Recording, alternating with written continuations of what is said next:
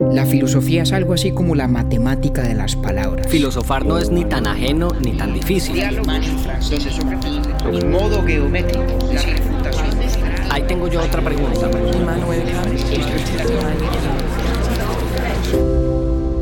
Urbi et Orbi a la ciudad y al mundo.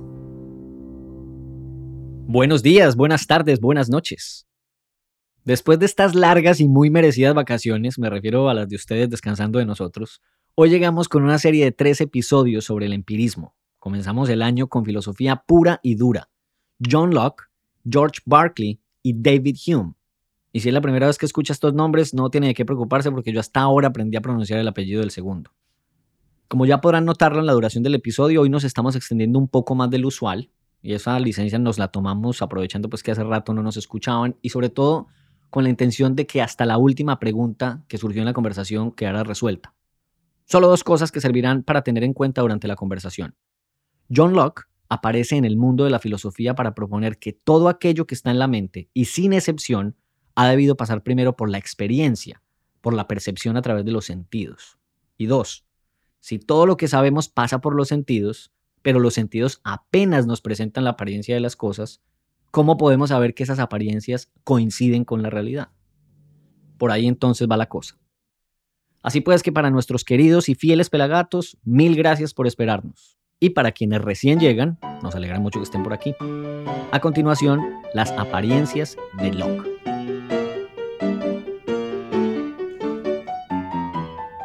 Compañero, esto parece no regreso de temporada, sino una nueva temporada. Sí, hemos estado... ¿Qué, qué, razones tenemos nosotros para estas vacaciones tan, tan largas? Pues la... Porque la gente, la, gente está, la gente está molesta y con razón, pues que muy vagos nosotros, que, que, es esta demora. Con razón, con toda la razón. Sí. No, la única razón... A mí se me ocurrió, a mí se me ocurrió una excusa eh, parcialmente cierta que fue... El, que es además el dato inútil pero divertido de este episodio, no por idea mía, sino por petición de un pelagato, Milton Guamanzar en Ipiales. A ver. Que dijo, espero que ese sea el dato inútil para, pero divertido de este episodio. La explicación de nuestro Que estamos estrenando que estamos estrenando micrófono. No, no, no, siente usted que sonamos como, como Frank Sinatra y Elvis Presley? Pues hombre, por lo menos en lo que el micrófono contribuye, espero que sí estamos efectivamente eso es como... estrenando micrófono y además usted y yo estamos... Como Sinatra no creo, ni como, como Elvis, eh, como dice mi, mi, peluquero cuando yo le digo, ve, haceme tal corte que tiene, no sé, tal actor. Y él dice, pues el corte sí, pero ¿qué hacemos con la cara? Entonces lo mismo hace el micrófono, el micrófono hace lo mejor que puede, pero pues con la voz de nosotros tampoco es que la pueda... Cirugía pues no puede hacer. Sí, sí, total, total. Y es cierto, nuestra... Pero sí es un juguete pues muy chévere, ¿sí, o no? Sí, total, total, total. Em, Esa es otra cosa que no nos habíamos imaginado, pues que íbamos a empezar a hacer un podcast con un micrófono modesto y ya después nos íbamos a meter aquí, pues esta, esta embambada. Y todo cortesía de Camilo, que es el que nos va sofisticando. Él nos va sofisticando tal cual. Muchas gracias ahí al señor productor. Y rápidamente, antes de que arranquemos, no podemos pasar en alto este retorno de vacaciones sin hablar de la exitosa y divertida subasta de arte que tuvimos hace unos días con las cinco primeros artistas que nos decidieron acompañar en esos cinco episodios anteriores. Sí, sí, señor. Bueno, una, una buenísima idea suya y nosotros pues muy agradecidos con, con estas artistas que con su trabajo pues em, embellecen lo que hacemos nosotros, pero que además estuvieron dispuestas a que nos inventáramos esta subasta que tenía en esencia pues tres propósitos, ¿no? Uno, que ellas vendieran su arte que es espectacular, que es bellísimo. Segundo, que pudiéramos recaudar algunos fondos para una obra social, la Fundación Ratón de Biblioteca y su programa de lectura infantil. Y tercero, pues que haya algunos pelagatos con gusto por el arte que puedan disfrutar de tener estas obras consigo. Entonces, hombre, buena idea y gracias a usted, a ellas y a quienes participaron de la subasta. A ellas sobre todo, y hay una, y, quiero agradecerle ahí muy especialmente a otra pelagata, que es Laura Ceballos de Medellín. Ella fue quien nos sugirió que habláramos con la, biblioteca, con la Fundación Perdón Ratón de Biblioteca y con su directora Sandra Zuluaga, pues tuvimos gran empatía y ella se tiene, digamos, una línea de acción bastante linda en la ciudad de Medellín, aprovechando la red de bibliotecas y sobre todo fomentando pues la lectura en los niños y en sus madres y sus padres, además. Es, una labor como muy en torno al núcleo de la familia, así que pues no, no pudo quedar en mejores manos. Y después, ya como, como cereza del pastel, mm, hicimos una, un, un, acuerdo con el comprador de la obra sobre la muerte para que nos la, nos la devolviera y fuera un regalo para usted y para María Cristina de matrimonio, sobre todo porque Camilo y yo nos pusimos a pensar, ese, ese episodio fue especial, fue el día que ellos se casaron y demás, pues preguntémosle a, a don Daniel en Los Ángeles si nos la vuelve a vender y nos la volvió a vender, entonces ya la obra no va para Los Ángeles, sino que va para Nueva York. Sí, sí, estamos felices, Cris y yo, que vamos a tener esa, esa obra aquí en, en la casa. Fue una maravillosa idea suya y de Camilo. Gracias porque es el regalo de Urbi et Orbi a nosotros con ocasión de nuestra, de nuestra boda. Que felicitaciones nuevamente pues por esa, por esa boda y esa eh, celebración que incluso nosotros por ahí en Urbi et Orbi pudimos ver en fotos de María Cristina y usted. Así que mil y mil felicitaciones ahí nuevamente compañero. Bueno pues nada, feliz regreso. Gracias a todos por, por tenernos tanta paciencia y estar esperándonos después de tanto tiempo. Estas vacaciones duraron más que las que nos damos entre temporada y temporada, vea usted. Sí, cómo son las cosas, ¿no? Pero bueno, ahora sí vamos a estar juiciosos. Ahora vamos a lo que vinimos. Empirismo. Yo me acuerdo que escuché en el colegio, para décimo, eh, con mi profesor don Roberto, que siempre digo no fue culpa de él, sino mía, que no quise aprender ni poner cuidado en sus clases, pero sí me acuerdo que él habló de un concepto que hoy precisamente eh, es una de las grandes contribuciones, o no sé si grandes, pero sí al menos eh, iniciales contribuciones de este filósofo eh, que usted me presentó hace unos días, porque yo la verdad pues solo me acordaba de eso y después fue que até caos. Eh, y estamos hablando de John Locke. Sí, señor, del mismísimo John Locke. Em, uno de los padres del, empirismo, que como usted bien dice, pues, seguramente es uno de estos conceptos de la historia de la filosofía que mucha gente tiene presente y que hacen parte de la formación escolar básica de quien quiera que haya tenido un curso de filosofía. Y queríamos hablar hoy de Locke porque mm, en esta temporada vamos a rematar la faena que empezamos en la anterior, cuando hablamos de tres de los grandes eh, racionalistas, contemporáneos algunos de Locke precisamente. Hablamos en ese momento de Descartes eh, y luego de Spinoza y de Leibniz y de la manera como estos pensadores, a pesar de las muchas diferencias que hay entre ellos, comparten al menos un, un ímpetu común, el ímpetu característicamente racionalista, que es el de quien cree que el mundo tiene una estructura intrínsecamente inteligible, ¿sí? que el mundo está constituido de tal suerte que se presta para nuestra comprensión y nuestro conocimiento, y, para ser más exactos, que esa comprensión y ese conocimiento son posibles a partir del ejercicio de la razón y fundamentalmente a partir del ejercicio de la razón. Tal vez no lo dijimos explícitamente en ese momento, pero usted recordará, Octi, que cuando hablamos de Descartes, de Leibniz, de Spinoza, casi todos los argumentos que en ese momento exploramos son argumentos, al menos que en sus pretensiones son de tipo deductivo. ¿sí? Hay unas premisas muy claras y un proceso de derivación que conduce a una conclusión. Casi en ningún caso, creo que en ninguno, eh, en relación con nuestros capítulos, hablamos de observaciones o argumentos o planteamientos que fueran construidos por parte de estos filósofos a partir de la experiencia sensorial todo en realidad era a partir ya sea del conocimiento intuitivo directo de la propia existencia, en el caso de Descartes con su argumento del cogito ergo sum, em, o de la reflexión racional pura y abstracta.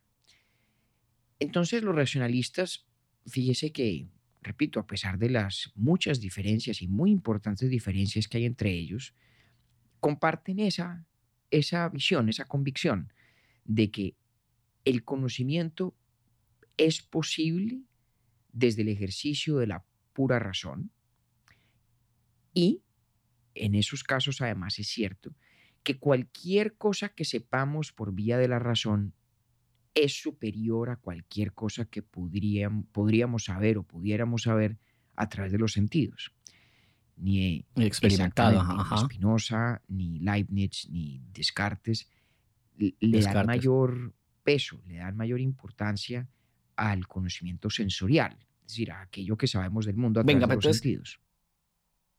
Perdón, lo interrumpo porque es que ahí usted contando esa parte me, me acordé de algo que me pareció bien interesante y es que Locke vino a leer Descartes después de que fue bastante influido por su mentor, un señor que se llama Sí, Robert señor. Boyle.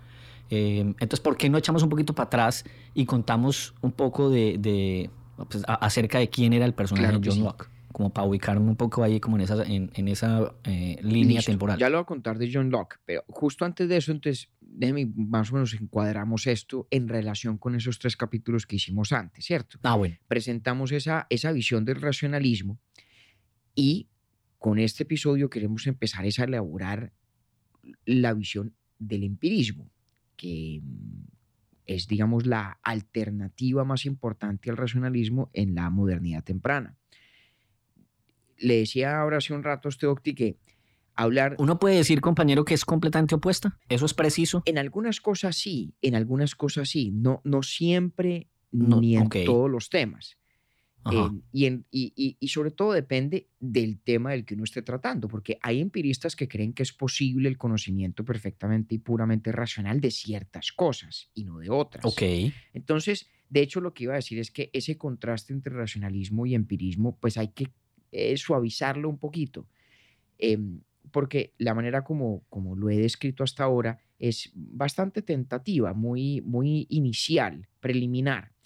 Lo que es común a los racionalistas es la idea de que el conocimiento es posible desde el ejercicio de la mera razón, que los saberes que se obtienen por esa vía son en general superiores a aquellos que podrían obtenerse a través de los sentidos y que, digamos, la veracidad de nuestro saber racional está garantizada por la estructura inteligible del mundo. La razón con la que nosotros pensamos es la misma que está, digamos, encarnada en el mundo exterior. Entonces, si nuestra razón nos conduce a ciertas conclusiones, el hecho de que esas conclusiones sean racionalmente correctas garantiza la veracidad de las mismas respecto de un mundo que tiene a su vez estructura racional. Y luego entonces están los empiristas, como nuestro amigo John Locke, ya vamos a hablar un poquito de quién es Locke, que sospechan de todas o algunas de estas ideas típicas del racionalismo. Entonces, depende del empirista de que se trate, ¿qué, qué sostiene un empirista? Va a variar mm, a veces sustancialmente, a veces no mucho, pero no todos lo, lo- lo plantean de la misma manera. Lo que es común al empirismo, en esencia, es la convicción de que el conocimiento humano es en últimas posible única y exclusivamente a partir de lo que los sentidos nos presentan. Ajá. Lo que no pasa por los sentidos no tiene en realidad cabida en el universo del conocimiento y en algunos casos van más allá y dicen que no hay nada en la mente que no haya pasado primero por los sentidos. Cosa Por la experiencia, hecho, exacto. Eso le iba a exacto. decir, sí. Cosa que de hecho había dicho Aristóteles. La- el locus clásicos de esa frase es aristotélico. Ajá. Dentro de ese marco, bueno, infinitas variaciones. Y ya ahorita vamos a hablar un poco de qué se trata esa visión. Entonces, ahora sí le cuento de, de nuestro amigo John Locke. John Locke. Eh, Locke nació en 1632. eh, le tocó este siglo XVII inglés tan políticamente turbulento, el mismo de la guerra civil que tan de cerca vio Thomas Hobbes, y en el caso de Locke eh, le tocó pues incluso la Revolución Gloriosa de 1688.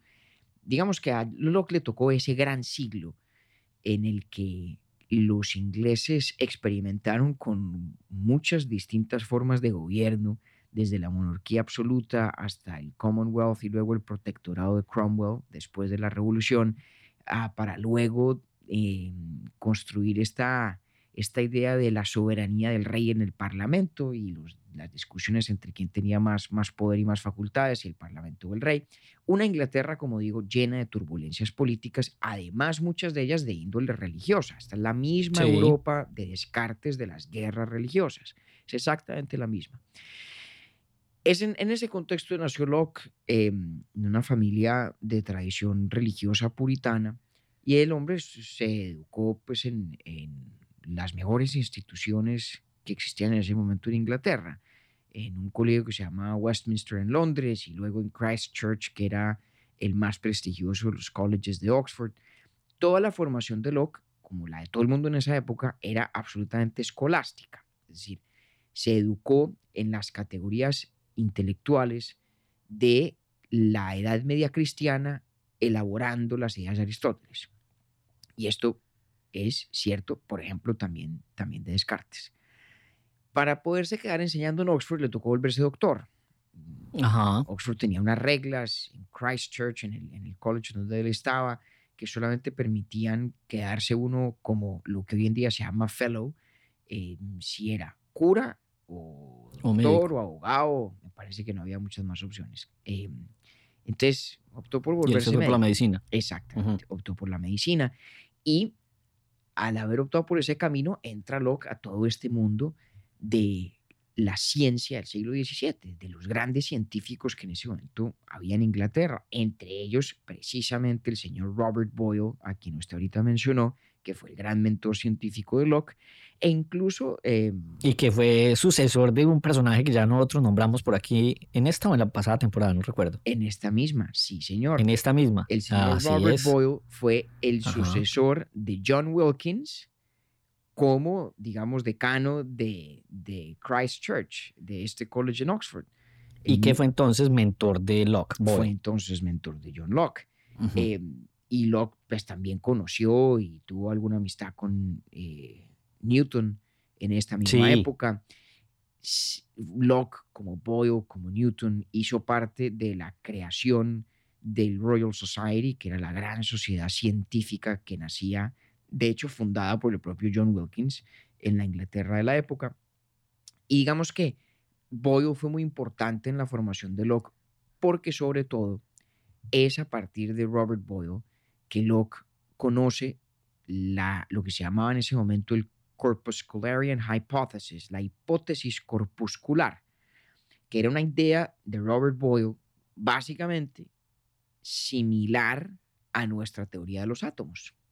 El Ok. señor Boyle defendía a ultranza la idea de que la estructura de los objetos materiales del mundo era básicamente la aglomeración de unos corpúsculos, los llamaríamos nosotros átomos, Sí. em, en permanente movimiento y pensaba Boyle que la totalidad del comportamiento del mundo físico podría explicarse en función de esos corpúsculos. Digamos, es, es hacer al nivel microscópico lo que hizo Newton a nivel macroscópico, ¿cierto? Que es, Bueno, Digamos, el parche de gente, ¿no? eh, no, pues imagínense, esos tipos son unos berracos. Y Mm. Espero esto en algo les recuerde lo que hablamos en su momento sobre Descartes, de cómo a partir de personas como, como Newton, eh, en el contexto de Descartes hablamos de Galileo, de Copérnico, de Kepler, de todos estos nuevos científicos, entre ellos Boyle, que era un gran científico, a partir de todas estas, de estas figuras surge una nueva concepción del mundo natural, una concepción esencialmente mecanística, ¿cierto? Donde especialmente en la hipótesis corpuscular, la totalidad del mundo son una cantidad de corpúsculos, digamos átomos, Sí. cuyos movimientos son perfectamente descifrables eh, de la misma manera como Newton descifró eh, la, la teoría de la gravedad, digamos así, a manera de ejemplo. Y esta imagen de la naturaleza, esta imagen mecanicista, es muy distinta de la que existía antes de esas transformaciones científicas. Antes. Claro. Y toda esta filosofía aristotélica, escolástica, en la que se educó Locke como Descartes, en realidad estaba diseñada para una concepción del mundo natural muy distinta, una concepción esencialmente teleológica, ¿cierto? Donde todo se explicaba en función de los fines últimos que cada cosa que en el mundo existe eh, persigue, en función esencialmente de los designios divinos. Esa manera de explicar el mundo, digamos, no, no funcionaba ya con lo, que, con lo que se produjo en este siglo fascinante. Entonces Locke Entonces, digamos que esa- esos dos hitos me llamaron mucho la atención. Eh, la relación, digamos, de mentoría que tuvo Robert Boyle sobre esa vida inicial Sí. académica de Sí. Locke y su, estu- su estudio en la medicina, porque en el mismo momento en el que él estaba estudiando medicina vi por ahí que también había cierta ruptura y él empieza a ser parte de una escuela sobre, eh, digamos que construía el conocimiento con base en la experimentación, más no tanto en, la, en los libros académicos y en la teoría. Exactamente. Digamos que Locke está metido en el epicentro de esta nueva forma de buscar el conocimiento, esta nueva forma de conocer, que es a partir de la, de la observación, de la experiencia, una de cuyas manifestaciones es la mera observación que luego tratamos de explicar con constructos intelectuales. ¿sí? El caso de Newton y de la gravedad era un ejemplo muy importante en ese sentido para John Locke. Locke decía Sí. eh, que la ley de la gravedad evidentemente es cierta, pero nadie, ni siquiera el señor Newton, entiende por qué es cierta. Cosa que Newton también decía. Newton también reconocía eso. Miren, no, yo la encontré y la explico y es perfectamente coherente con todas nuestras observaciones y obviamente esto no reduce en nada el genio extraordinario de Newton. Pero ni Newton ni nadie podía explicar por qué la gravedad operaba como operaba. Entonces, Ajá. está Locke metido en este mundo, ¿no? Supone uno eh, en disecciones de cadáveres para aprender de medicina, haciendo experimentos o viendo los experimentos que hacía Robert Boyle. En todo esto, pues estaban estos señores construyendo también sobre la tradición del gran Francis Bacon, que los había precedido, aunque no por mucho. Y aquí lo que hay precisamente es una nueva visión del mundo natural, una nueva ciencia que parece posible, pero para la cual la filosofía heredada mm, ya no era suficiente, no era adecuada, se sentía vetusta. Entonces, Locke emprende un proyecto filosóficamente muy parecido al de Descartes en sus propósitos, que es el de reivindicar y entender la posibilidad del conocimiento y sobre todo de esta nueva ciencia sin recurrir a estas ideas escolásticas de origen aristotélico que nos presentan un mundo natural en función de lo teleológico, que a su vez depende de la idea de la divinidad y de la creación y de sus propósitos, etc. Eso no significa, obviamente, que el proyecto de Locke fuera un proyecto que desconociera la existencia de la divinidad, ni mucho menos. Eh, eso no es cierto ni de Locke, ni de Descartes, ni de casi ninguno de los, de los filósofos que hemos tratado esta época. El punto es que había que buscar un sustento filosófico nuevo para esa ciencia. ¿sí? Incluso déjeme, le voy a leer un pedacito muy cortico de la introducción que hace Locke del libro que en esencia nos concierne hoy, que es su, su ensayo sobre el entendimiento humano de 1689, ¿no? Entonces el tipo Sí. está hablando de estos grandes genios como Boyle, como Newton, y luego dice, vague and insignificant forms of speech and abuse of language have so long passed for mysteries of science, and hard-earned misapplied words with little or no meaning have by prescription such a right to be mistaken for deep learning and height of speculation, that it will not be easy to persuade either those who speak or those who hear them that they are but the covers of ignorance and hindrance of true knowledge.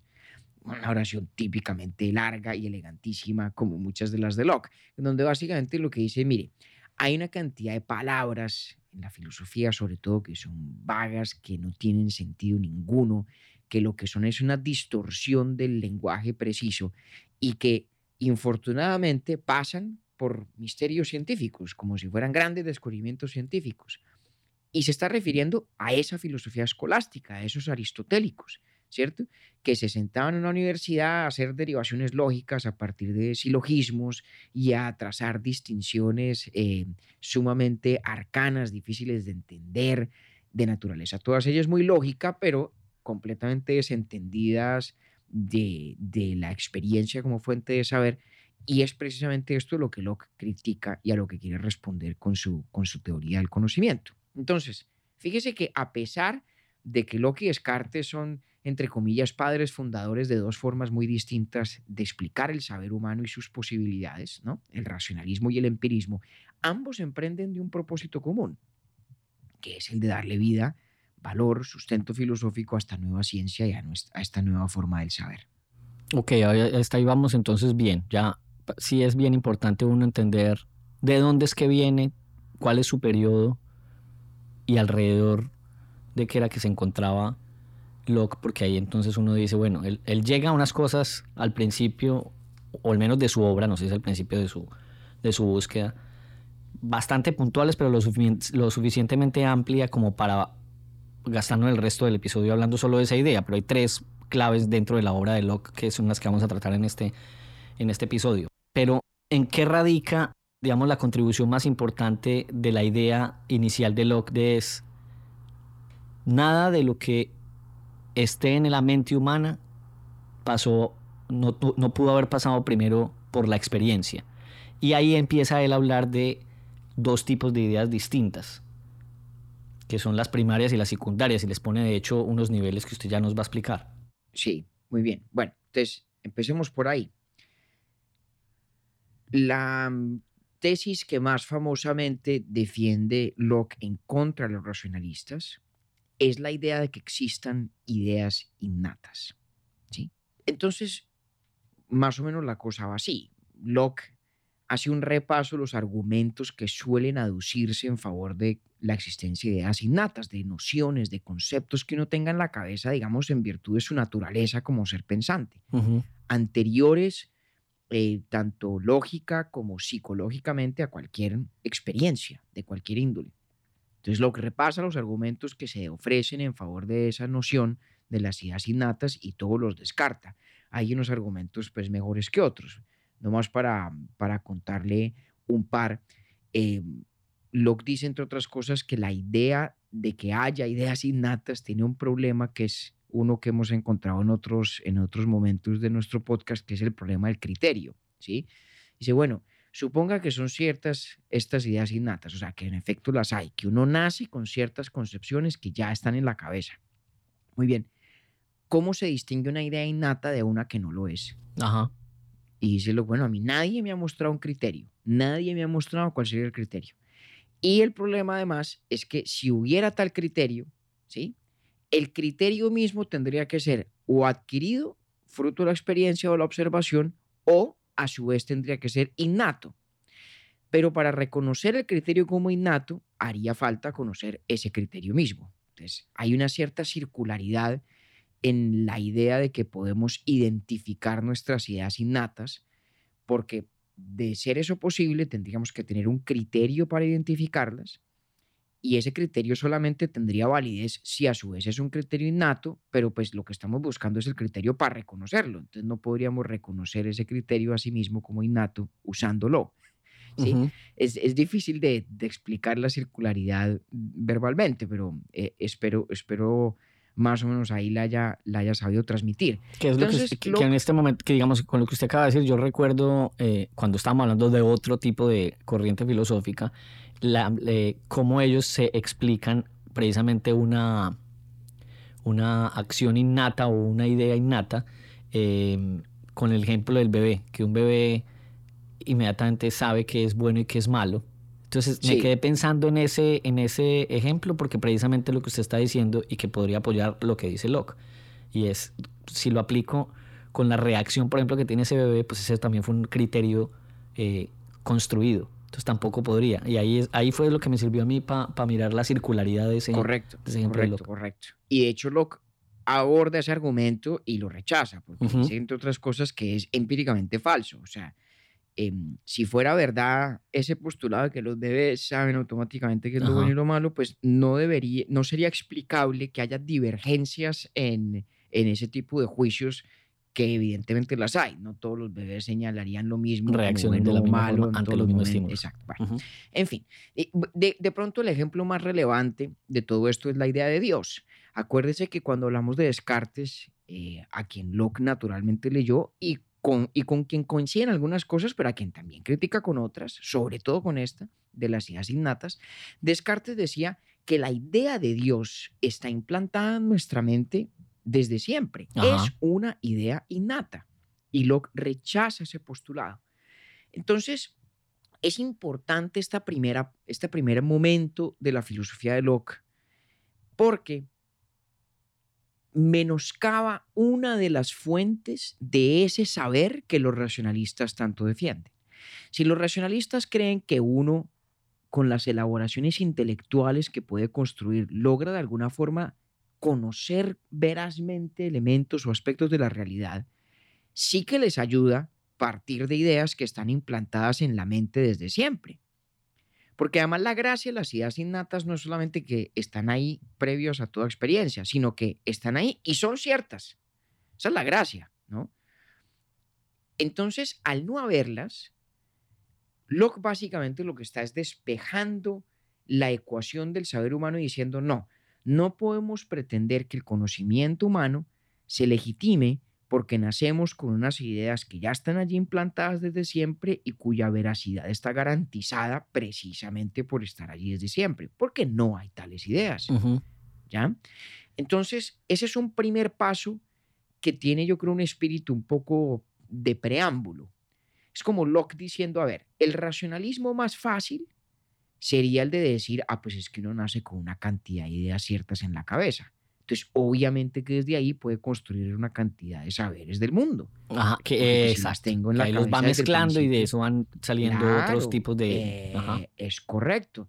Entonces, digamos que, que la, la noción de que hay ideas innatas que, repito, valen la pena es porque son veraces, son ciertas al ser innatas, ¿no? Esa es la gracia de tenerlas, en teoría. Esa, esa visión se presta por un racionalismo fácil. Es como como el atajo para llegar a la conclusión racionalista o, o para construir un proyecto racionalista. Entonces, Locke, la manera como lo leo yo al menos es diciendo, bueno, no, arranquemos por, por cercenar la posibilidad del atajo. Eso no, por ahí no hay, no hay camino que valga. Y por eso es un, es un argumento muy importante en la tradición filosófica a partir de Locke. Es uno de los que lo hizo famoso y que hizo de este libro, digamos, un libro muy, muy importante en su momento. Porque además, una pequeña nota al pie de página, usted recordará, Octi, cuando hablamos de Descartes, que en la filosofía cartesiana, en últimas, la posibilidad del conocimiento depende de la existencia de Dios y que el argumento de Descartes para justificar la existencia de Dios, que es una versión del argumento ontológico de San Anselmo, no funciona si no está implantada de manera innata en la mente humana la idea de Dios. Acuérdese de eso. Entonces, de pronto es más preciso decir que en ese primer momento de su argumento, lo que está en realidad haciendo dos cosas. Como decía, em, cerrando el atajo fácil, pero a la vez, digamos, eh, poniéndole un cuestionamiento muy serio a la filosofía de Descartes. Porque si la filosofía cartesiana depende de la existencia divina para convalidar la veracidad de lo que se dice y de lo que se piensa dentro del, del marco de la filosofía cartesiana, si depende, repito, de la existencia de Dios y el argumento de Descartes para la existencia de Dios, a su vez depende de que esa idea sea innata y esté implantada desde siempre en la mente humana, de no ser cierta esa premisa, pues queda en riesgo el resto del argumento. Entonces, ahí está como el primer momento importante de nuestro amigo John Locke en este su, su ensayo sobre el entendimiento humano. Pero luego lleva la cosa... No atrever a decir una cosa aquí, eh, porque puede ser una barrabasada, pero no importa. diga, em, diga, diga. Descartes, entonces, uno podría decir que Descartes es más socrático como Locke más aristotélico. No, no, no, no necesariamente, no. Em, Porque digamos, o, no sé si socrático o platónico. Eh, más es para allá, a menos que usted quiera decir más platónico. Tal vez eso sí. Sí. Tal vez eso sí. Ah, esa es una buena y una difícil pregunta, ¿no? pero digamos que... Porque digamos que si Platón da por sentada también cosas como Descartes para seguir desarrollando un concepto. Mientras que en Aristóteles uno ve que por ejemplo, respecto a eso, lo niega de tajo, como Locke también lo hace después con las ideas innatas. Sí, sí creo que hay una similitud mayor entre lo que hace Locke y lo que hizo Aristóteles respecto, o mejor dicho, en comparación con Platón, y que probablemente sí sea más, ya. más nítida la, la mm, analogía entre Descartes y Platón. Eso, eso me parece que que es cierto. Sobre todo, o mejor, al menos por una razón. Si alguien sí que defendió la noción de las ideas innatas, fue el propio Platón. Al menos en algunas interpretaciones o en algunas versiones de su argumento sobre la teoría del conocimiento. Cosa que Platón decía que conocer o adquirir un saber en últimas es un acto de, recordar. equivale a recordar los arquetipos de las cosas que en el mundo existe, con los cuales el alma ha estado en contacto, digamos, antes de su experiencia, o mejor, antes de su vida encarnada, digámoslo así. Entonces, en el caso de Platón sí que es cierto que el conocimiento es una como una excavación de las ideas innatas que ya estaban allí. Eso es verdad. Aristóteles no creía tal cosa.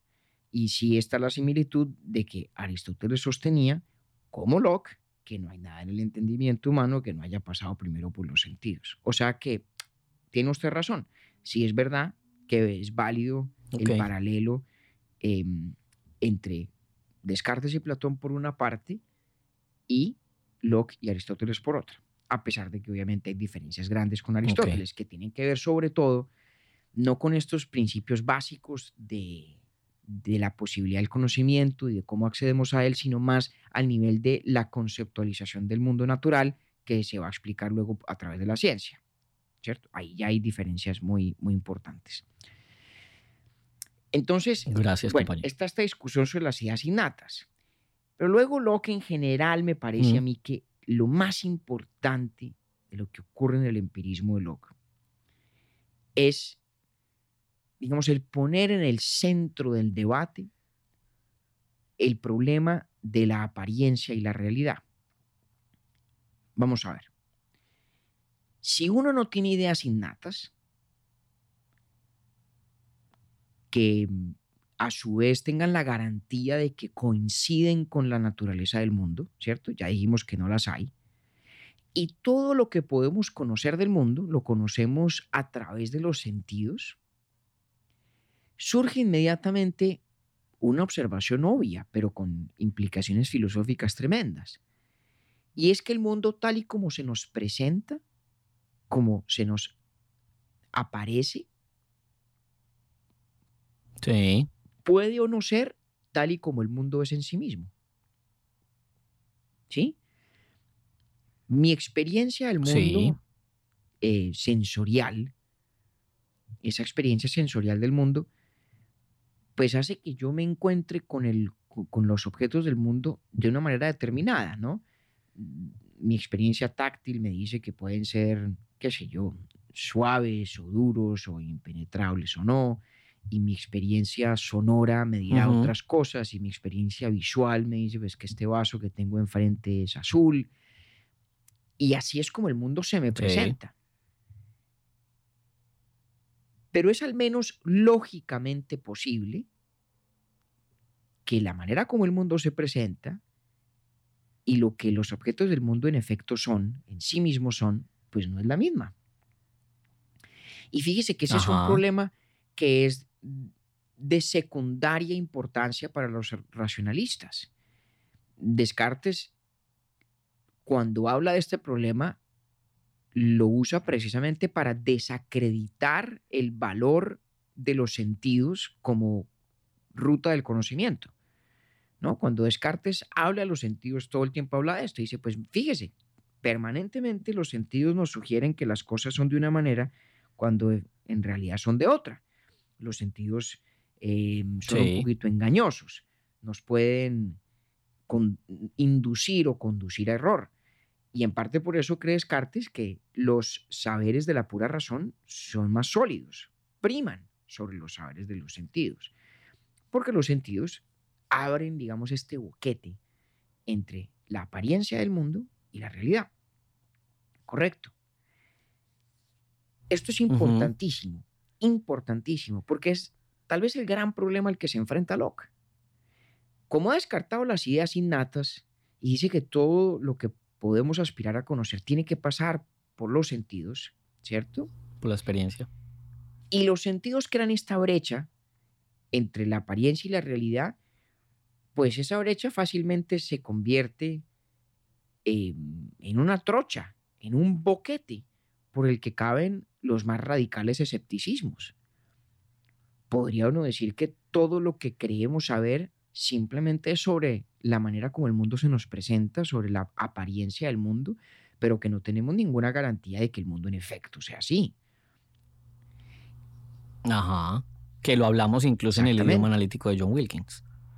O sea, había cosas tan arbitrarias para nosotros como aquel eh, eh, que era el, el- el di- era el Sí, diccionario de las cosas del emperador este. La catalogación de los animales como que aquellos Mm. que de lejos parecen moscas, Ah. los que son propiedad del emperador y tal.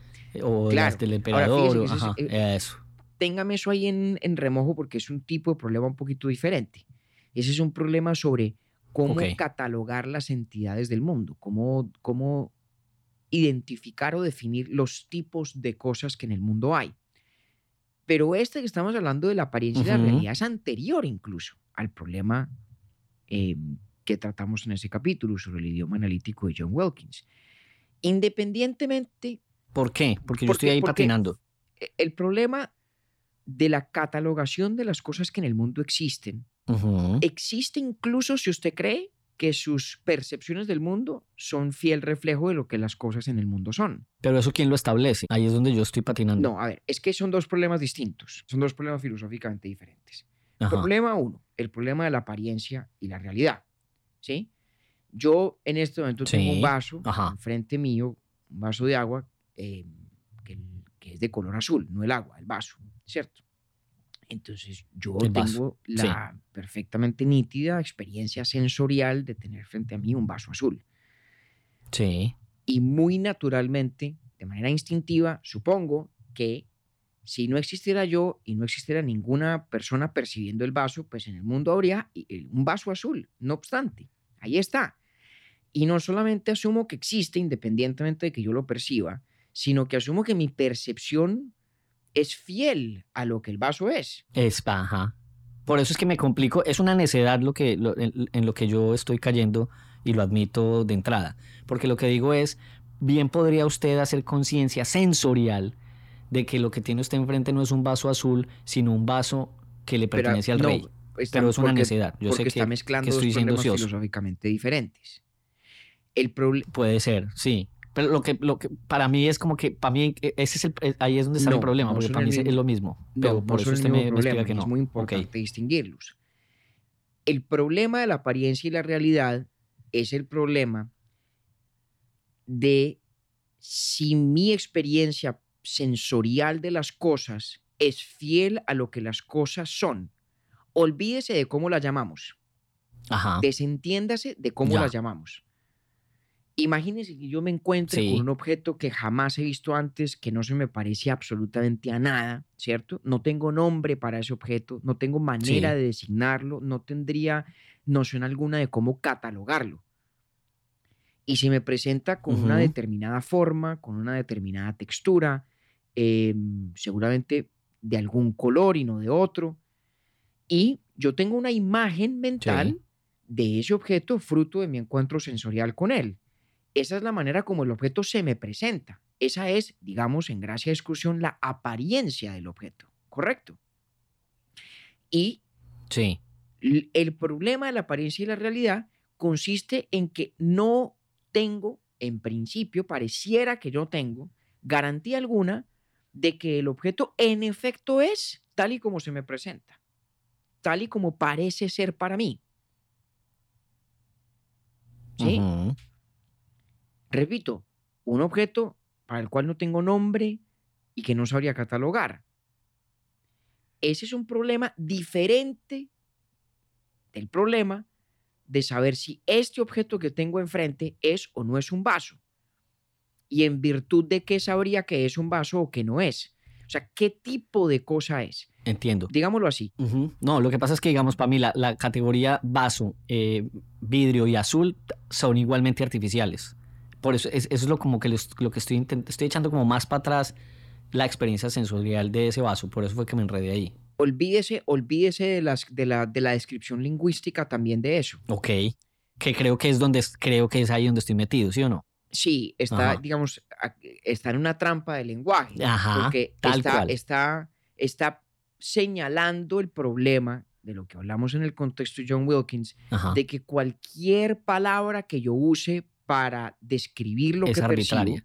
eso, eso Ah, ahí es- estoy. podría ser, podría ser, llamémoslo que es el problema de la posible arbitrariedad de las categorías. Ok. ¿sí? Sí, pero ahí estoy, de acuerdo. nosotros digamos, pensamos el mundo, interactuamos con él en categorías, ¿cierto? Sí. Y el problema que, que, hablamos en el contexto de John Wilkins, al que usted está remitiéndose, es un problema sobre si esas categorías son completamente inventadas y arbitrarias sí. o si tienen algún grado de, de fidelidad con la estructura del mundo en sí mismo. Pero la fidelidad de las categorías o la no fidelidad de las categorías mentales que nosotros tenemos y por lo tanto de las categorías lingüísticas, ¿cierto? Eso es un problema lógicamente independiente del problema de la fidelidad de nuestras imágenes sensoriales, de nuestra mera percepción de algo en relación con lo que ese algo es. Perfecto. No, ya me sacó. Imagínese Gracias. que no tiene usted palabras Ajá, carece de lenguaje. Exactamente. Sí. para, mm, para describir y por lo tanto ca- catalogar un objeto. Sí. únicamente en la imagen mental del objeto. Vamos a poner, digamos, una, o- un, o, o vamos a describirlo de una manera que no es del todo precisa, pero digamos que usted tiene en su cabeza una foto, entre comillas, un retrato del objeto que está percibiendo y lo que no sabemos es si ese retrato se parece o no a lo que el objeto es en sí mismo. Y claro, como su única manera de acceder al objeto Es la foto. es a través de las fotos, de los sentidos, entonces nunca sabríamos. Ese es el problema de la apariencia y la realidad. Problema que, repito, surge sobre todo para el empirista. Porque si yo tuviera unas ideas innatas de veracidad garantizada sobre ciertas cosas del mundo, pues no cabría esa pregunta de si la foto es fiel al original. ¿Sí? Porque esa es la gracia de tener ideas innatas, que no son ideas que han pasado por los sentidos y que por lo tanto no son presa de este dilema, de este problema, de cómo contrasto una foto con un original si la única forma de acceder al original es a través de fotos. Sí. Digamos, estoy trivializando en exceso el, el problema filosófico, pero espero que sea clara la diferencia entre ese y el problema de las categorías. Lo es. Ahora sí. Gracias. Bien, muy bien. Esa es una muy, muy buena pregunta porque son dos problemas diferentes. Entonces, ambos, ambos tienen en mi concepto respuesta ¿no? y solución. Sí. Y ambos son muy importantes para Locke. Muy importantes para Locke. Entonces, primer problema, el de la apariencia y de la realidad. Pues evidentemente a Locke le interesa, como decíamos, reivindicar la posibilidad de la ciencia, ¿cierto? Sí. Y la ciencia pues tiene gracia en la medida en que dice cosas del mundo, cosas que son ciertas, veraces del mundo, y no simplemente unas descripciones acertadas de mis experiencias sensoriales, ¿cierto? Entonces para Locke es muy importante resolver este problema de la apariencia y la realidad. Es muy importante para Locke mostrar que es posible asegurar o que es razonable creer que nuestras imágenes, nuestras ideas de las cosas, fruto de los sentidos, sí tienen una relación con el mundo exterior que existe, independientemente de nuestros actos de percepción, y que no es una relación, no es una relación, perdón, arbitraria o aleatoria. Lo que quiere sostener la idea del sentido común intuitiva de que mis percepciones, mis ideas sensoriales de las cosas, han sido causadas por objetos que existen en el mundo que se parecen. En, en, al menos en aspectos fundamentales, se parecen a esas ideas que de ellos tengo. Hemos dicho, lo que quiere reivindicar el sentido común, ¿no? El sentido común que la filosofía ha puesto en entredicho al percatarse este problema de la apariencia y de la realidad. ¿Correcto? Correcto. Muy bien. Y es en ese contexto que surge esa distinción a la que usted aludía muy al principio entre las, para ser estrictos, las cualidades primarias y las cualidades secundarias, de las cuales tenemos a su vez ideas, ¿no? Yo tengo ideas de cualidades primarias, ideas de cualidades secundarias. Entonces, ¿qué es lo que pasa? Listo. No tenemos ideas innatas, por lo tanto, todo lo que podemos saber tiene que ser que haya pasado por los sentidos, Sí. ¿sí? O para ser más preciso, solo podemos saber sobre cosas que en principio pod- podrían pasar por los sentidos, ¿no? hago esa precisión. ¿Por qué? Porque yo puedo saber cosas ciertas de los caballos sin que hayan pasado por mis sentidos la totalidad de los caballos que en el mundo han existido y que en el mundo existirán, ¿correcto? Entonces, para ser precisos, la experiencia sensorial es un vehículo necesario para que se pueda dar conocimiento, aunque el conocimiento puede terminar versando sobre objetos concretos que no hemos experimentado. eso, pues, eso no tiene ningún misterio, ¿no? Siempre y cuando la génesis de ese conocimiento, al rastrearlo, nos conduzca en últimas a una experiencia sensorial. Muy bien, entonces no hay ideas innatas, todo lo que sé tiene que ser porque de una manera u otra podría pasar y de hecho ha pasado en algún sentido por los sentidos. Y tengo entonces este problema de la apariencia y la realidad. Caramba, si todo lo que tengo en mi cabeza son, digamos, los retratos sensoriales del mundo, ¿cómo carajo sé que esos retratos son fieles al original? Entonces, Locke pareciera tener dos caminos. Un camino es simplemente decir, asegurar dogmáticamente que se parecen, punto, que es lo que hace el sentido común, pues que no ponen entredicho esa similitud. Y el otro camino sería decir, pues sí, la verdad, no hay manera de contrastar la foto con el original, nos, nos quedamos atrapados, digamos, en nuestro, en nuestro mundo de fotos, digámoslo así. Esa segunda conclusión, digamos, es una conclusión fundamentalmente escéptica, ¿cierto? Porque conduciría a decir que todo nuestro conocimiento y la ciencia no hablan del mundo, sino que hablan de nuestras percepciones, punto. Esa es una conclusión muy radical. Y por ese camino va el señor Barclay, de quien hablaremos en nuestro siguiente capítulo. Entonces dejo ese quieto. Locke no quiere coger por allá. Lo que quiere reivindicar el sentido común. Lo que quiere reivindicar lo que en filosofía se llama el realismo, que es la idea de que en el mundo existen objetos reales y que existen independientemente de que yo los perciba. Más aún, quiere reivindicar un realismo que además trata a nuestras percepciones como unos como representaciones en general válidas de esa realidad.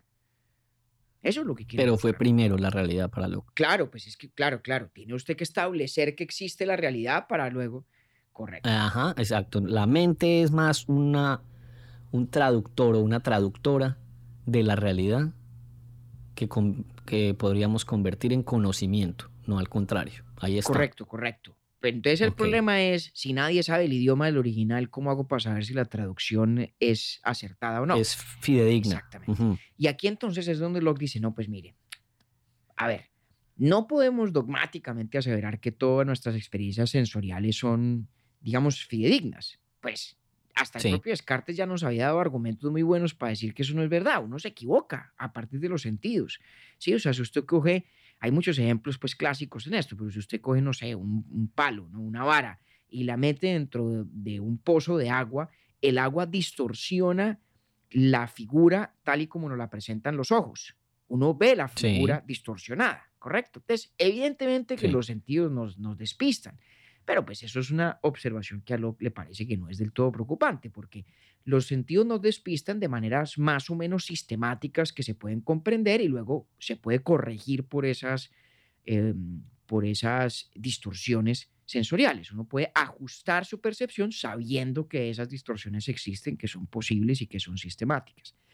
Entendido. Lo que es más importante para Locke es reconocer que hay ciertas características de los objetos del mundo cuya presentación fenoménica, es decir, cuya presentación en la foto, tal y como la experimentamos en nuestras mentes, no es del todo o no tiene garantía de ser reflejo fiel de lo que las cosas son. Esas son las cualidades secundarias. Por ejemplo, el color. El color que depende, digamos, de los reflejos de rayos de luz sobre una superficie determinada, la experiencia fenoménica del color, el verde, el azul, solo es posible porque ese reflejo de luz, digamos, lo decodifica la retina de cierta manera y nuestro cerebro, para usar la analogía suya o la metáfora suya, lo traduce en lo que nosotros reconocemos como colores. Pero en un mundo. El en leche. Pero, pero en un mundo donde nadie tenga los ojos nuestros o donde la retina operara de manera diferente, pues a lo mejor el mismo objeto, entre comillas, se vería distinto. Entonces, Locke dice, debemos reconocer que hay ciertos atributos de las cosas que no existen en ellas tal y como se nos presentan a nosotros. Lo cual no significa que esos atributos existan en nuestra mente solamente, o sea, que sean como inventos nuestros, ¿no? Porque aunque la, la sensación del verde, lo que, lo que es el verde al verlo, no exista sin que yo lo esté viendo, yo puedo traducir esa sensación de verde a una descripción de un fenómeno físico, ¿cierto? Que es el reflejo de los rayos de luz eh, en tal superficie, con tales y tales características. Y digamos, nuestra ciencia del color nos permite decir, ah, mire, esto que usted llama verde, desde el punto de vista de la física, lo describiríamos como esto y esto y esto y esto, ¿cierto? Entonces, el color de las cosas no es simplemente un invento de la mente nuestra, pero es cierto que no, no reside en los objetos independientemente de que los percibamos. Y aquí está, entre otras Exacto. cosas, No hay cómo probar eso. no- y, y todo indica que no existen. Y está bien, está bien reconocer que no están allí, de la manera como los percibimos o los experimentamos. De. Aquí está la respuesta a ese, eh, a ese famoso acertijo de si se cae un árbol en la mitad de un bosque y nadie lo está oyendo, ¿produjo ruido o no? Y la respuesta al acertijo Sí. es que es un falso acertijo, digamos un falso dilema, porque producir ruido es una expresión ambigua, ambigua entre la descripción del fenómeno físico que expuesto, digamos, a la configuración del oído humano produce un sonido, pues si eso significa, pues no, no, no hubo ruido porque nadie lo oyó. Pero eso no significa que no haya ocurrido con la caída del tal árbol el fenómeno físico que, de ser percibido como normalmente es percibido por el oído humano, conduciría a tal o cual ruido. En cuyo caso, pues sí hubo ruido. ¿ya? Hay una ambigüedad entre la experiencia sensorial de ciertos atributos y, digamos, las bases físicas que hacen posible esa experiencia sensorial, donde solo lo segundo existen las cosas en sí mismas. Y lo primero solamente existe en virtud de que sean percibidas. Entonces lo reconoce. Entonces está bien si uno dice que Locke, en lugar de. O sea, Locke niega que haya ideas innatas. Sí, Más bien dice lo que hay son primarias que después se cruzan y se combinan y de- de- depe- dependiendo de eso, o más bien basado en ello, salen las secundarias o las complejas. más o menos. Locke dice que nosotros tenemos ideas simples. Porque la distinción entre las primarias y las secundarias es una cosa y luego la distinción entre las simples y las complejas es otra. De acuerdo. La manera como nosotros construimos nuestra imagen del mundo y en última, si lo hacemos bien, nuestra ciencia, es a partir de ideas simples. Las ideas simples son experiencias sensoriales particulares, individuales, que luego uno va combinando, recombinando, em, desde las cuales además realiza abstracciones, ¿cierto? Abstrae características generales que luego le permiten empezar a hablar a uno de tipos de cosas y no solamente de cosas particulares, ¿cierto? Porque uno nunca percibe, digamos, vamos a poner un ejemplo eh, un poco gracioso, pero uno nunca percibe los caballos como categoría, ¿no? Uno no percibe la caballidad, digámoslo así, ¿sí? Mm. Uno percibe caballos individuales. Este caballo, aqueste otro y aquel de allá. Pero los seres humanos hablamos permanente y cómodamente de los caballos como categoría general. Uno puede decir cosas como, mire, el caballo es un animal em, cuadrúpedo, ¿cierto? Y eso es una afirmación perfectamente inteligible que a Locke le parecería totalmente legítima, a pesar de que no existe la percepción de el caballo en general, en abstracto. Lo que existe son percepciones de una cantidad de pequeños caballos, o bueno, o grandes caballos, pero eh, caballos individuales, a partir de los cuales abstraemos la noción general del caballo. Entonces, usted tiene razón. El edificio del saber se construye desde ideas simples, pasando por las complejas, para llegar en últimas a las generales, que son estas ideas donde abstraemos para pensar en tipos. Ahí, Octavio, entra a jugar el problema de la catalogación del mundo, de las categorías del mundo, que era el que usted estaba Vale. aludiendo antes. Sí. Ahí sí. Ahí sí. Pero en el que estamos ahorita es todavía el problema de la realidad y la apariencia. Y ahí la distinción importante no es tanto esta entre las ideas simples, las complejas y las generales, sino entre las cualidades primarias y las secundarias. Entonces ya explicamos las secundarias. Las secundarias son estas cualidades de las cosas cuya experiencia sensorial, es decir, lo que aparece en la foto, entre comillas, no se parece a lo que la cosa es en sí misma, no se parece al original. Lo cual no significa que sea un invento de la mente, porque podemos explicar esa experiencia sensorial remitiéndonos a otras cualidades. ¿Cuáles? Las primarias. Fíjese lo que hice yo ahorita hablando del ejemplo del color.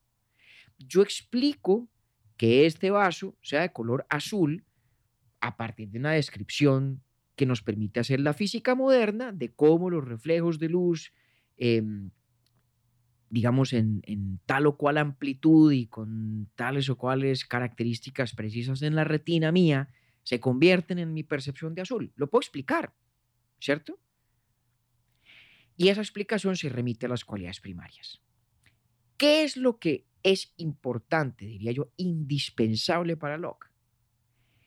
Es decir, que nuestras nociones de las cualidades primarias sí se parecen a la estructura de los objetos del mundo en sí mismos.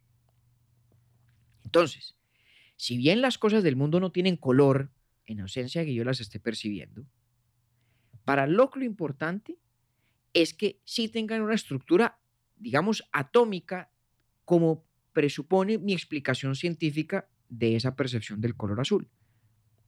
Las cualidades primarias son el asunto esencial de la ciencia.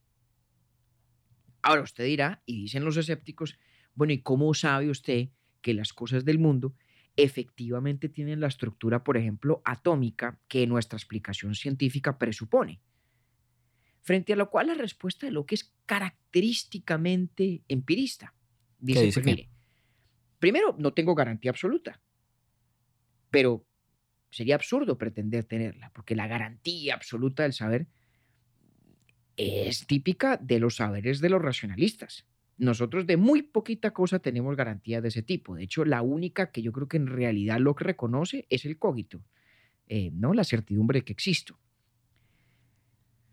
Lo que tenemos es una muy plausible hipótesis de que las cosas del mundo, uno, existen, dos, existen independientemente de que las percibamos, y tres, que tienen la estructura de las cualidades primarias sobre las cuales está construida nuestra explicación científica de esas cosas del mundo.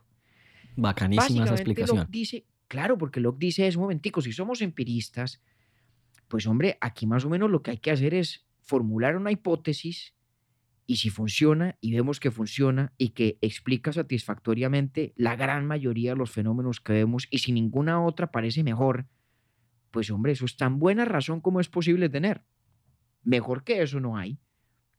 Pretender más robustas razones que esas, pues muy difícil, en este asunto en particular. Entonces, lo que hay en últimas en Locke para resolver este problema de la apariencia y la realidad es una apelación a la más plausible de las hipótesis. Locke dice, mire, nuestras experiencias sensoriales del mundo tienen una evidente regularidad. No son totalmente aleatorias tienen patrones de regularidad. Y esos patrones de regularidad no parecen ser inventados por nosotros, ¿sí? Usted no puede cambiar el color del cual ve las cosas por mera voluntad, ¿cierto? Yo no puedo mirar este vaso y decir, ahora lo quiero ver azul y ahora lo quiero ver verde. Ahora que... Pues no, lo veo inevitablemente tal y como lo veo. Esta es, digamos, la naturaleza pasiva de la percepción, diría Locke. Y pues no hay mejor explicación de esa regularidad, de esa naturaleza pasiva de la percepción, que el postulado de que allá en el mundo exterior, fuera de mi mente, existe un vaso azul, que tiene las características que mi mejor teoría científica describe, porque el comportamiento de ese vaso en el mundo parece estar bastante bien explicado por mi teoría científica del vaso mismo. Es el mismo espíritu empirista muy científico en la manera de pensar que le permite a Locke no refutar a esos escépticos que se meten por el boquete de la, de la brecha entre apariencia y realidad. No los puede refutar, pero sí los puede descartar. Sí puede decir como, bueno, es lógicamente posible ese escepticismo, pero es muy implausible, es una pésima hipótesis, ¿no? Entonces es mucho más razonable ser realistas, como el sentido común, y suponer que en el mundo existen cosas, que esas cosas son las que causan mis percepciones y que en lo que a las cualidades primarias respecta, esas cosas se parecen bastante a las imágenes que de ellas en últimas me formo. ¿Cómo lo estaba esperando a ver usted qué decía. ¿Se sintió reivindicado usted en el sentido común o no? Sí, sí, sí, sí. Sí, porque está. Pero yo me imagino que usted sabía que yo me iba a. que iba a patinar ahí en, en el problema lingüístico. Pero, la explicación del final, de, o sea, el, pues es que de qué más iba a hacer uso Locke sino de una explicación eh, tan pragmática como la suya. Y ahí me resolvió, claro, ahí me alivianó la cosa. Claro. No he leído a, Berkeley en, en, absoluto, entonces bacano porque lo que quería era entrar en este para después seguir con el otro, a ver qué, de, de qué habla, porque usted lo mencionó ahorita, súper general, es lo único que sé, no, no, he, no he abierto pues, el documento. Déjeme al obispo Berkeley que te cito que es fascinante y además, como ya lo anticipé, Barclay se mete por ese boquete experiencia entre, entre la apariencia y la realidad que genera, digamos, el temperamento y el postulado empirista fundamental y hace desastres. Hace desastres.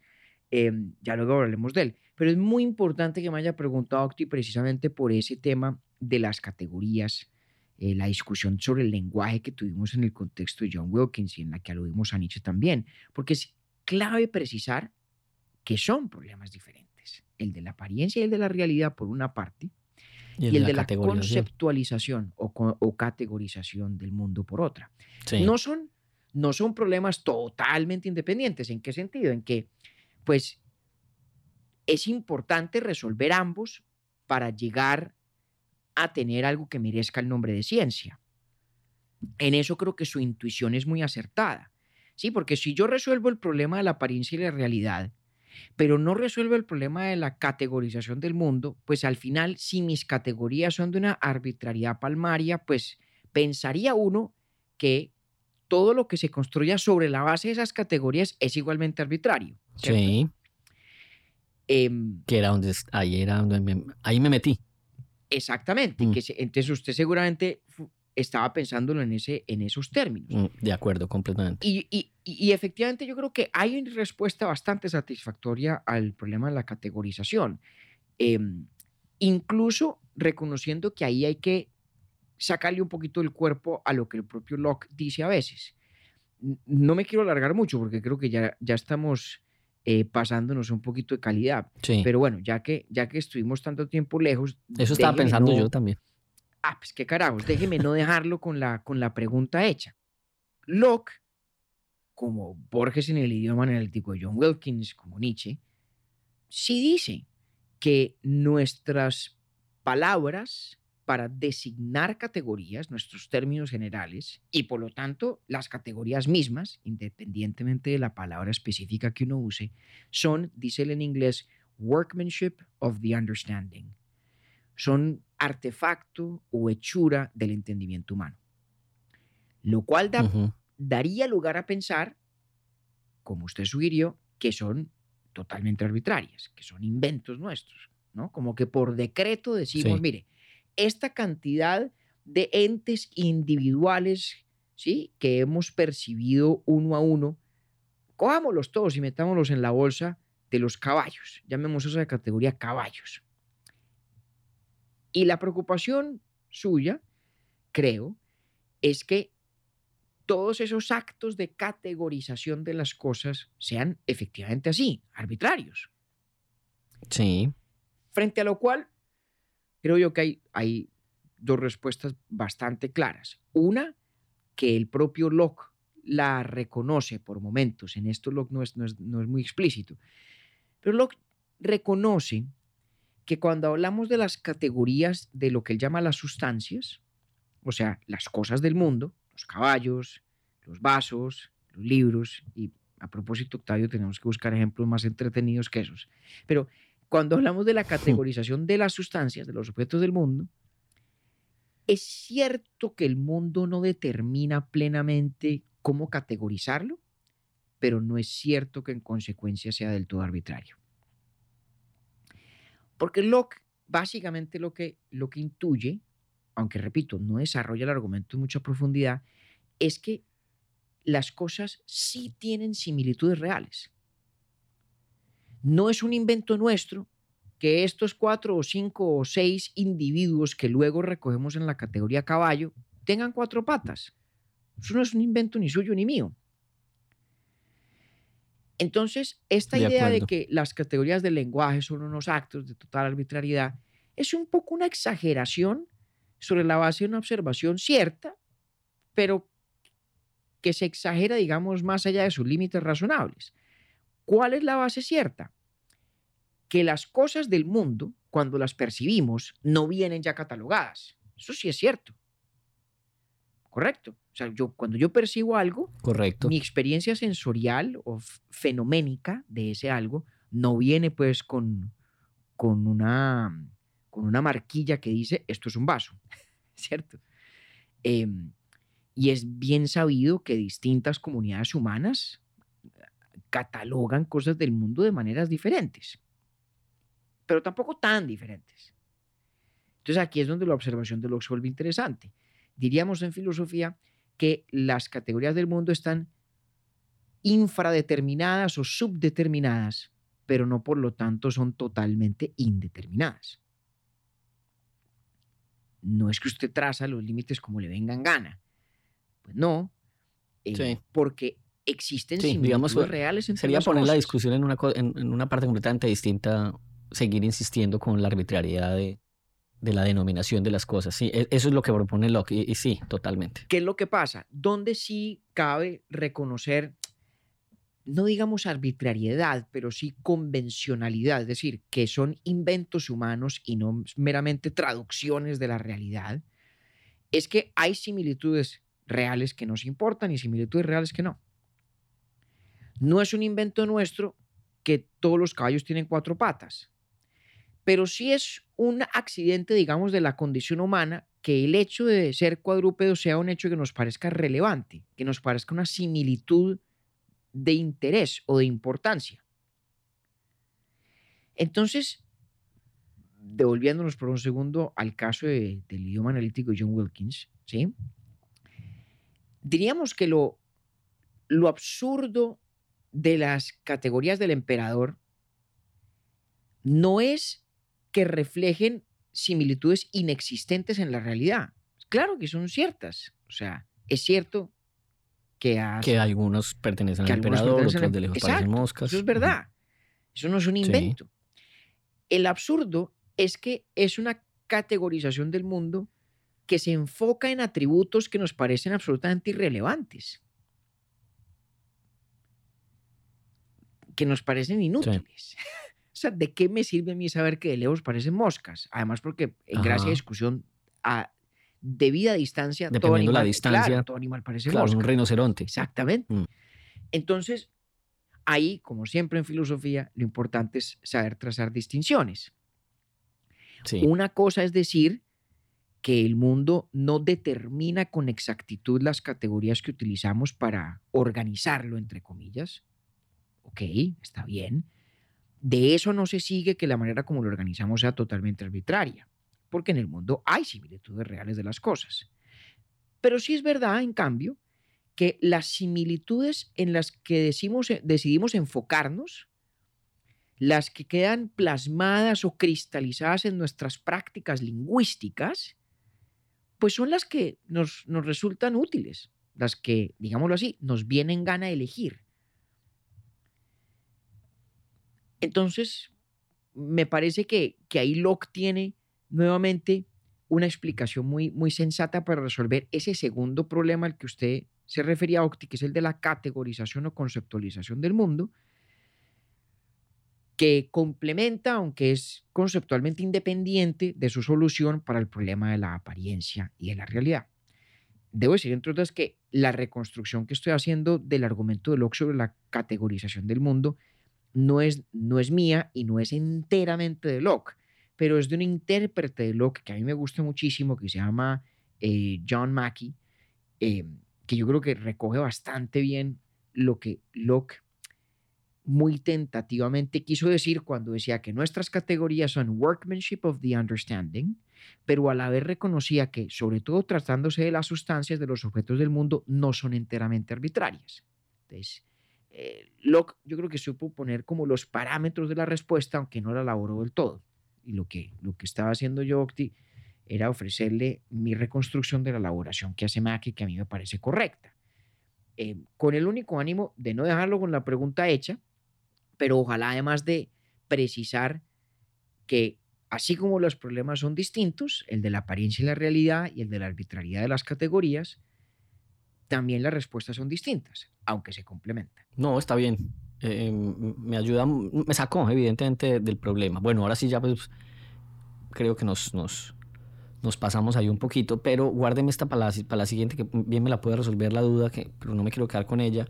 Eh, porque si otros ya habían empezado con esta tradición filosófica, es a Locke a quien se le atribuye que es como el primer empirista importante. Entonces me lo puede contar en el, próximo.